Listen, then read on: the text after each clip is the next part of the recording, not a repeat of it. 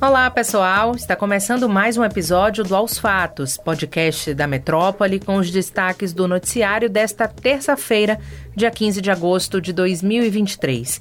Eu sou Stephanie Suerdick e comigo na apresentação está a Luciana Freire. Oi, Lu. Oi, Sté. Olá a todos. Ninguém imaginava que o dia de hoje seria totalmente atípico, né? Às 8 horas e 31 minutos caiu a energia. O apagão afetou o Distrito Federal e 25 estados brasileiros. O Ministério de Minas e Energia anunciou que a maior parte do Sistema Nacional de Energia só foi restabelecido às 14 horas e 30 minutos. Só Roraima, por não estar ligado ao Sistema Nacional, não foi afetado. É, o ministro de Minas e Energia, Alexandre Silveira, disse durante entrevista coletiva que o apagão de mais cedo não tem nada a ver com a segurança energética do Brasil. O país vive um momento de abundância dos reservatórios, foi o que afirmou o ministro. Silveira disse ainda que o caso desta terça é extremamente raro de acontecer. O ministro ainda não explicou o que exatamente causou o apagão. Ele fala em eventos ocorridos no sistema. Um deles foi no Ceará e outro em um local ainda não detectado pelas autoridades.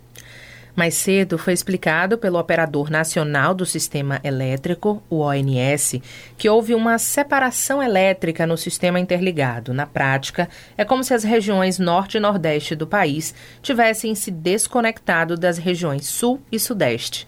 Por fim, Silveira afirmou que pediu ao governo para que a Polícia Federal e a Agência Brasileira de Inteligência, ABIN, investiguem se houve ação humana nos eventos desta terça. Por meio das redes sociais, a primeira-dama, Rosângela da Silva, mais conhecida como Janja, sinalizou uma possível ligação entre a privatização da Eletrobras e o apagão nacional. Outro apoiador, o líder do governo no Congresso, o senador Randolph Rodrigues, também culpou a venda do controle da empresa. Vamos acompanhar esse assunto. Em Salvador, o apagão alterou diversos serviços. Atendimento público em órgãos e autarquias foram suspensos. O serviço de ouvidoria da capital, o 156, ficou momentaneamente fora do ar. Uma das áreas afetadas pela queda de energia foi a do transporte. Para gerar um controle no fluxo da população, a Secretaria Municipal de Mobilidade montou uma operação especial. É, as operações de elevadores e planos inclinados foram interrompidas também e voltaram a operar após a estabilização da energia. O Aeroporto Internacional de Salvador funcionou sem interrupções. Em nota, a Neoenergia Coelba afirmou que 99% das cargas foram afetadas ao redor da Bahia. Segundo a distribuidora, o processo de recomposição das cargas aconteceu gradativamente. A Bahia pode ter tido uma perda de 2 milhões e 200 mil reais por hora durante o apagão que aconteceu no Brasil nesta terça. O levantamento foi feito pela Fecomércio Bahia, que ainda destacou que, além das vendas não concretizadas, a situação fez com que muitos produtos fossem descartados e eletrônicos fossem perdidos com as oscilações de energia. A FEComércio ressalta ainda que as consequências destas horas sem energia devem gerar impactos econômicos não só para esta terça-feira, mas também para os comerciantes restabelecerem os produtos perdidos nos próximos meses. E agora vamos à programação da Rádio Metrópole. O presidente da Assembleia Legislativa da Bahia, Adolfo Menezes, do PSD, comentou sobre a relação política em sua principal base eleitoral, a cidade de Campo Formoso. Em entrevista ao âncora Mário Kertes na Rádio Metrópole, o chefe da ALBA classificou a disputa na cidade entre ele e o deputado federal Elmar Nascimento, do União, como uma faixa de Gaza. Todas as eleições são difíceis, mas Campo Formoso é um caso à parte. As pessoas perguntam, e aí, como é que tá? Campo Formoso. Eu digo, a faixa de Gaza, Campo Formoso. é como a faixa de Gaza, né? Israel e Palestina. É terrível.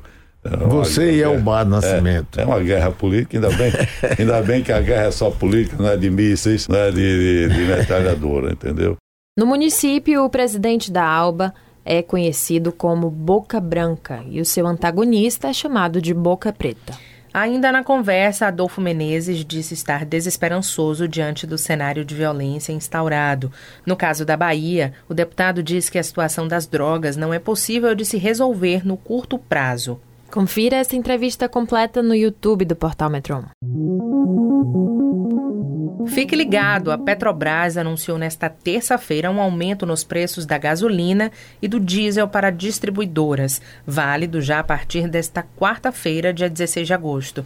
O litro da gasolina vai ter uma alta de 41 centavos, chegando a R$ 2,93. O litro do diesel vai subir 78 centavos, passando a R$ 3,80. Pois é, em nota, a Petrobras destaca que o valor efetivamente cobrado ao consumidor final no posto é afetado também por outros fatores, como impostos, mistura de biocombustíveis e margens de lucro da distribuição e da revenda. Apesar das altas, a companhia diz que até aqui, em 2023, a variação acumulada nos preços dos combustíveis apresenta uma redução de 15 centavos por litro para a gasolina e de 69 centavos por litro para o diesel. Neymar Júnior oficializou sua transferência para o clube saudita Al Hilal, com um contrato avaliado em 320 milhões de euros, o que equivale a 1 bilhão e 700 milhões de reais, o jogador entra para a lista de aquisições do mercado da bola saudita. O investimento no esporte, tanto na compra de jogadores como no financiamento do governo em clubes sauditas, faz parte de um projeto para mudar a imagem do país a longo prazo.